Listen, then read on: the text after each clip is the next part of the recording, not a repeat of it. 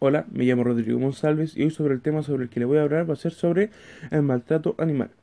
Actualmente en Chile la concepción sobre los animales, y en particular de los de compañía, ha mutado notablemente, manifestándose un creciente interés de la sociedad civil por aumentar la protección legal de estos, buscando disminuir el maltrato del que son víctimas debido a la deficiente regulación al respecto. En la década de los 70 comienza a estar en boga este tema debido a los diferentes movimientos defensores de los animales, y a partir de esta demanda se promulga la Declaración Universal de los Derechos del Animal. Asimismo, a nivel de ordenamientos jurídicos internacionales, se han incorporado cambios con el fin de aumentar el nivel de protección, llegando inclusive a ser incluido en la ley fundamental en el caso de Alemania. En Chile, en el Congreso Nacional, durante los últimos 15 años, han sido varios los proyectos de ley que se han denominado de protección animal. Por ejemplo, el proyecto 172.112, denominado Ley Marco de Protección Animal, el boletín 332.712, de menor cobertura legislativa, el boletín 652.112, promoción parlamentaria de la Comisión de del Medio Ambiente del Senado, el Boletín 658.912 sobre protección y condición jurídica de los animales en Chile. Y por último, el Boletín 649.911 sobre tenencia responsable de mascotas y animales de compañía que actualmente se encuentra en comisión mixta. En el año 2009 se promulgó la Ley 20.380 sobre protección animal, la cual ha sido criticada por su insuficiencia para abordar toda la problemática de protección, sobre todo en cuanto a los animales de compañía. Dado lo anterior, se presentó el boletín ya mencionado, el 649.911, sobre tenencia responsable de mascotas y animales de compañía, que, actualmente está en trámite y será analizado por esta investigación, con el fin de abarcar de mejor manera la, la problemática social. En este sentido, y considerando los crecientes casos de abuso y abandono, es preciso contribuir a la disminución de los márgenes de impunidad de este tipo de conductas y analizar las distintas miradas, en torno a las modificaciones que se buscan incorporar con la nueva ley de tenencia responsable de mascotas, tomando en relevancia las opiniones de la sociedad civil, así como la observancia de otros ordenamientos jurídicos que poseen regulaciones más estrictas en el tema. Esta investigación busca aportar a un fenómeno social que se está volviendo crítico, dado que tiene que ver tanto con el medio ambiente como con la sanidad de la población. Según el Ministerio del Medio Ambiente, es posible observar en la actualidad un incremento de mascotas, una baja o nula tenencia responsable y un aumento de la cantidad de animales viviendo en las calles.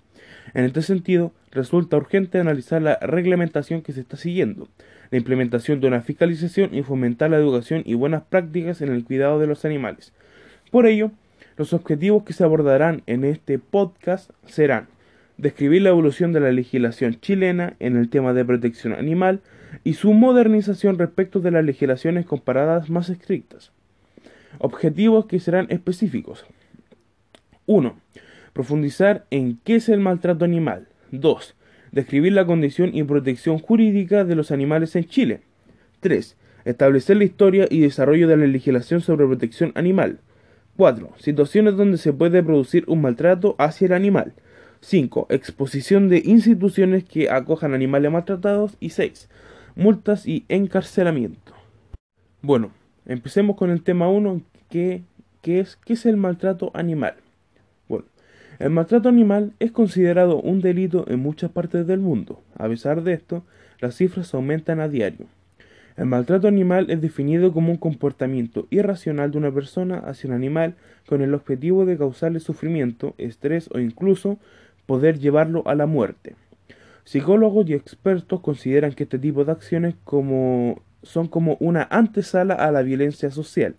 Estudios demuestran que los asesinos tienen algún precedente de maltrato animal en su infancia. También revela un indicador de violencia doméstica.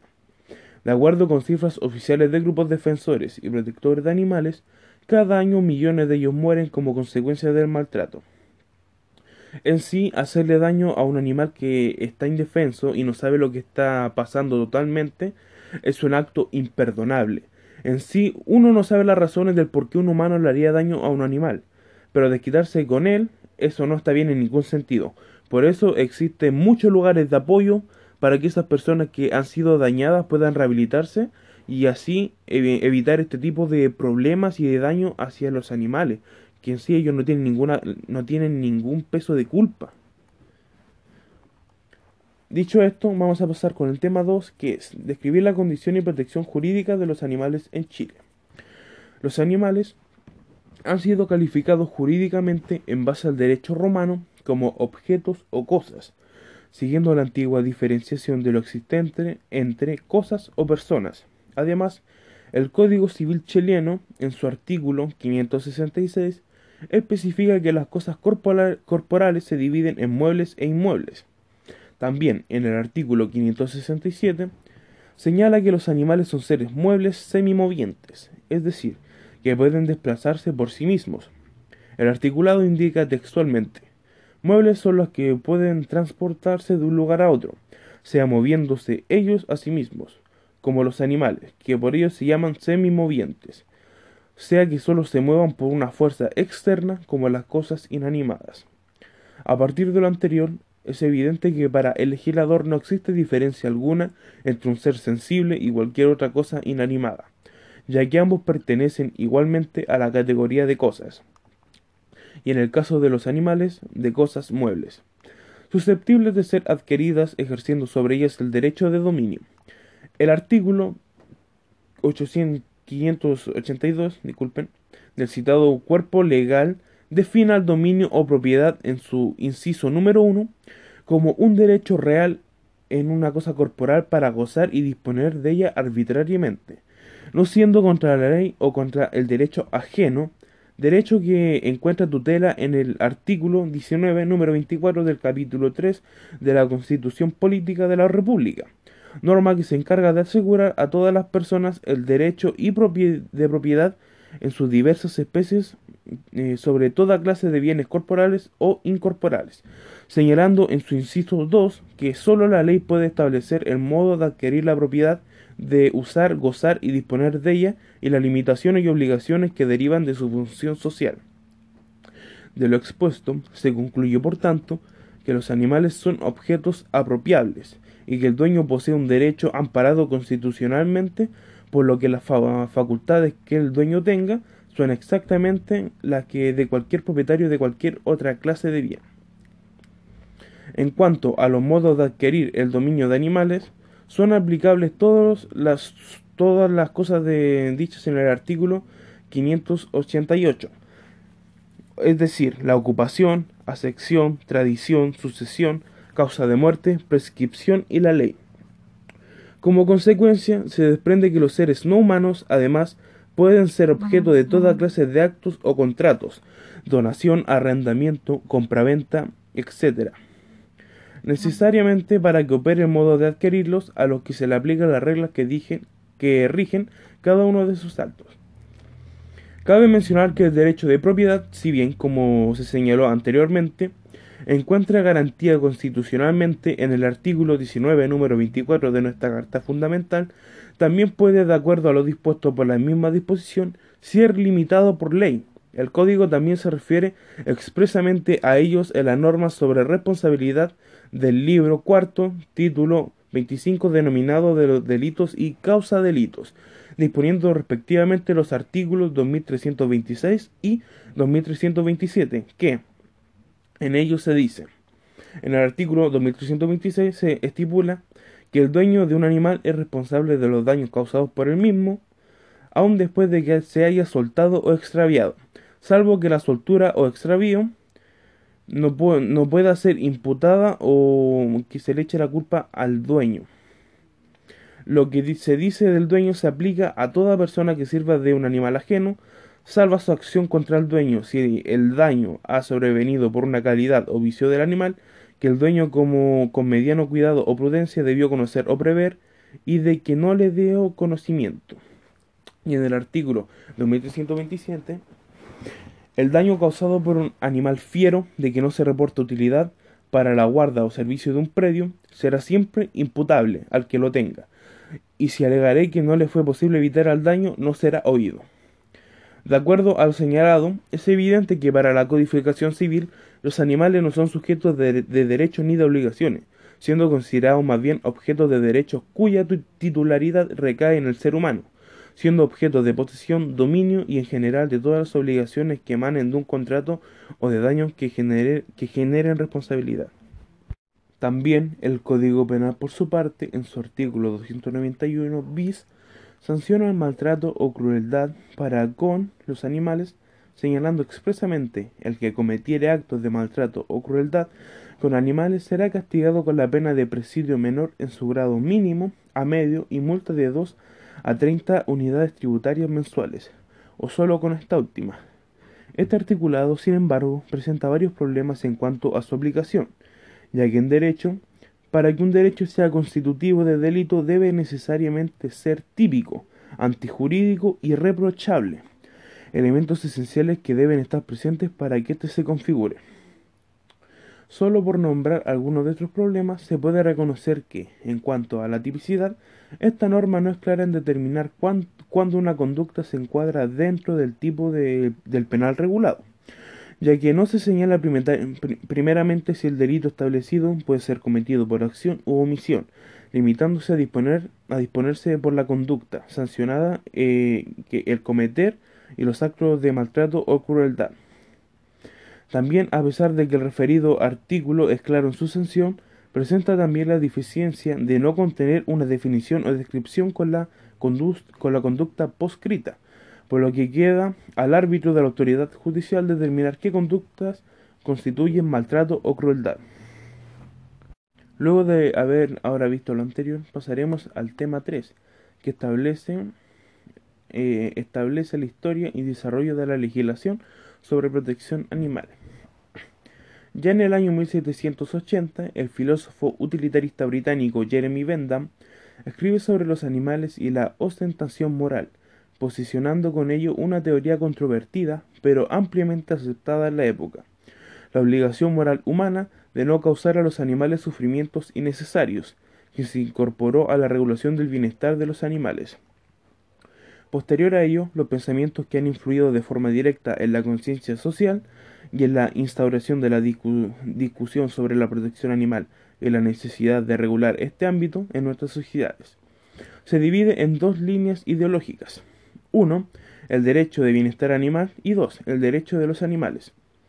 En la primera línea de pensamiento, el máximo exponente es Peter Singer, filósofo utilitarista australiano y continuador de la teoría de venta. Su sistema de razonamiento se basa en el utilitarismo y considera que todo ser vivo posee intereses, en cuanto tiene capacidad de sufrimiento y de goce. Por tanto, esos intereses debiesen ser acogidos, pero siempre considerando que son de especie animal, dando prioridad a los intereses de la especie humana. Este pensamiento da sustento al denominado derecho de bienestar animal, que busca eliminar mediante regulación el sufrimiento innecesario de animales involucrados en actividades humanas, pero asegurando su aprovechamiento por la sociedad. A diferencia de lo anterior, la línea de pensamiento de derecho de los animales busca erradicar la explotación de los animales como recurso, más que solo evitar su sufrimiento. Esta teoría la sustenta principalmente Tom Regan, filósofo estadounidense según su teoría, los animales son capaces de experimentar una vida interior compleja y por tanto son sujetos de vida y merecen consideración moral. En base a estas dos orientaciones teóricas, se puede decir que ha tenido mayor desarrollo en el derecho, en la de bienestar animal, que busca reducir el daño y maltrato a los animales, que son objeto de uso de las actividades del hombre, sea para producción, sea para producción o compañía. En esta perspectiva está basada en la ética utilitarista, como señala Bordali. Para los utilitaristas, la capacidad de sufrir o de experimentar placer o felicidad aparece como el único límite defendible de preocupación por los intereses de los demás. Esto lleva a sostener el principio de la igualdad, consideración de los intereses, y se refiere a que toda acción que produzca dolor sin una buena razón, ya sea en seres vivos, en seres vivos humanos o como no humanos, es totalmente incorrecta. Bueno, ahora pasaremos a ver el tema 4, donde se estipulan situaciones donde se puede producir algún tipo de maltrato animal. Luego de que ver que era más completamente el maltrato animal, ahora veremos situaciones donde éste se produce. 1. Mantenerlos en instalaciones inadecuadas en función de sus hábitos. 2. Descuidar su higiene y su salud o abandonarlos. 3. No facilitarles alimentación adecuada para su desarrollo y el mantenimiento de su salud. 4. Golpearlos, herirlos o mutilarlos, excepto que sea imprescindible al criterio de un veterinario. Otras situaciones donde se podría producir algún tipo de maltrato podrían ser las corridas de toros, practicado en España, algunas zonas de Francia y algunos países de Hispanoamérica. Consiste en matar al animal como parte de un espectáculo clavándole un estoque entre los homóplatos. Antes suelen clavarse varillas o banderillas sobre el lomo del toro con el fin de avivarlo. Esto se consigue debido al dolor que causan las banderillas cuando el animal se mueve. También se le pica antes, se le pica antes de la banderilla con una garrocha. Experimentación con animales. La experimentación con animales es una de las prácticas más oscuras de la ciencia y la industria. No solo son utilizados en la medicina, la física y la biología, sino también en la industria militar, de las armas, cosmética, del tabaco y la industria química en general. Las peleas de gallos los detractores argumentan que las peleas les causan sufrimiento a estos animales e incluso las heridas que sufren pueden provocarles la muerte. Pese a esto, sigue siendo legal en varios países de América Latina, por ejemplo en Ecuador y en Colombia todavía es legal. Las peleas de perros. Para el adiestramiento de estos se les enseña desde cachorros a matar a perros pequeños y a gatos, en ocasiones robados con tal fin. Aunque se utilizan muchas razas caninas, los Pitbull Terrier americanos son los más utilizados en las peleas ilegales de perros. Tocar el piano. Al terminar la temporada de caza, algunos cazadores se deshacen de sus perros ahorcándolos para mayor crueldad. Los suspenden de puntillas, por lo que el perro muere por asfixia cuando se deja caer por cansancio. Mutilaciones diversas a perros y gatos, tales como cortarles el rabo, las orejas, las cuerdas vocales, por razones estéticas, o de comodidad para sus propietarios. Por ejemplo, para que el perro no moleste con sus ladridos, estas prácticas están prohibidas en varios países. Trabajo en circos. Los animales que trabajan en los circos trabajan de forma forzosa durante los ensayos y las presentaciones, y raramente viven en condiciones óptimas para su desarrollo, considerando además que generalmente son retirados de su hábitat natural y obligados a adaptarse forzosamente a un entorno completamente extraño. Cada vez más comunidades autónomas en España y parte de, Latinoamérica deciden sumarse a la iniciativa de prohibir la instalación en su territorio de circo que ofrezcan espectáculos con animales. Explotación en la industria alimenticia. Este es uno de los más polémicos tipos de maltrato animal. Por la historia, ha enseñado a pesar de que determinados animales pueden explotarse para servir a la alimentación humana, como pueden ser las vacas, los cerdos, las gallinas, las ovejas y corderos, entre otros. No obstante, estas especies no suelen ser respetadas ni siquiera en las libertades básicas del bienestar animal, y jamás llegan a conocer la libertad. En más de 15 países se prohíbe la producción de foie gras, pues el proceso implica la sobrealimentación de patos o de gansos para conseguir un hígado hipertrofiado. Bueno, en este eh, último punto que expuse, yo sé bastante y mucho porque soy perteneciente a una familia de ganaderos. Es decir, que nosotros no practicamos la sobreproducción de animales para mantenerlo encerrado y luego de eso pasar una vida miserable. No, nada de eso. En sí, em, eh, también los animales son dejados eh, libremente en las pasturas, en nuestro caso que son corderos. Nosotros los dejamos que vivan una vida tranquila a, su vez de eso, nosotros también le administramos remedios esporádicamente para que mm, su salud eh, esté bien. Pero lamentablemente eh, en sí son para recursos alimentarios y para el consumo de uno mismo y también como para ganar eh, dinero. En este punto igual me siento mal porque es como un aprovechamiento a la especie, pero dicho esto es como una forma de negocio y en sí no, no se puede hacer nada porque uno sin dinero en esta vida no, no es nadie prácticamente. Luego de esto pasaremos al tema 5, que voy a dar a exponer algunas instituciones que acogen animales maltratados. 1. Fundación Huella Animal. Es una organización sin fines de lucro que nace en el año 2015 con la intención de dar soluciones a la problemática de protección animal y tenencia responsable de mascotas Trabajan todos los días y con recursos muy limitados para que los perritos abandonados tengan una mejor calidad de vida. Entre las tareas que realizan se encuentran el trabajo permanente de alimentación en terreno, atención veterinaria completa y campañas de adopción. Todas estas actividades realizadas para que se encuentren con su familia definitiva. A todos los perros que estén a su cuidado les realizan desparasitación, vacunación y esterilización, además de todos los cuidados y cariños necesarios para su bienestar. Sin embargo, ellos al no poder contar con los suficientes recursos para darles un hogar temporal o refugio, muchos de los animales que cuidan aún permanecen en las calles en busca de un hogar.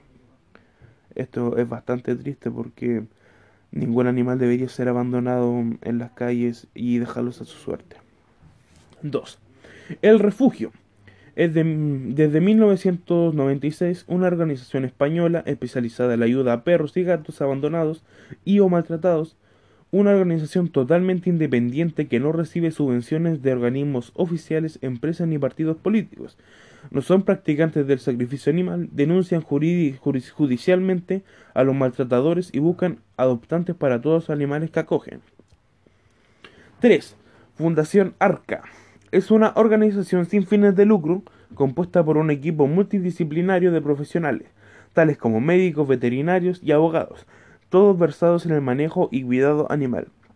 De hecho, saber que estas instituciones están día a día intentando ayudar a los animales es una alegría tremenda, pero como sociedad todavía a nosotros nos falta crecer demasiado para poder estar al nivel de, de los animales, porque sinceramente el daño que le hacemos es totalmente injustificado. Ahora pasaremos al último punto, son las multas y encarcelamiento. La pena mínima va desde los 61 días hasta los 3 años de privación de libertad y una multa de 2 UTM a 30 UTM, es decir, de 100 mil pesos a un millón y medio aproximadamente, o solo la multa, dependiendo del caso. Tras esto, dice Gómez, el legislador agravó el castigo cuando de dicha conducta resulta daño para el animal, adicionando a la pena de privación de libertad ya señalada una multa de 10 a 30 UTM, es decir, de 500 mil a un millón y medio de pesos, además de la inhabilidad absoluta para toda la vida para tener cualquier tipo de animal. El profesor de Derecho de la UNAV agrega que la penalidad más grave queda reservada, queda reservada para los casos en que como resultado de las conductas ya señaladas se causen lesiones de lesiones que menoscaben gravemente la integridad física o que provoquen la muerte al animal, ante lo cual se impondrá la pena de 541 días a 3 años de privación de libertad y una multa de 20 a 30 UTM, es decir, de 600.000 a un millón y medio de pesos aproximadamente, además de la asesoría de inhabilidad absoluta perpetua para la tenencia de animales. En penas no son suficientes. como puede ser posible que la vida de un animal valga tan poco eh, en esta vida? Esto tiene que parar y a su vez nosotros tenemos que cambiar. Los animales no son un juego. Para nosotros son como unos compañeros de vida que nos guiarán y nos amarán. Pero siempre habrá esa típica persona que no le importe nada y siempre querrá hacerle daños a los animales. También estas penas encuentro que son demasiado, pero demasiado bajas para en sí una vida.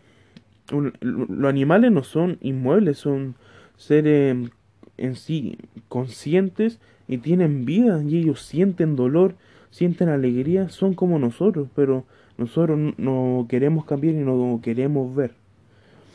En sí, muchas gracias por su atención, espero que les haya gustado mi podcast y nos vemos hasta la próxima. Y también eh, disculpen la como los trabamientos que tuve, que estuve muy nervioso porque era mi primer podcast. Así que muchas gracias por su atención.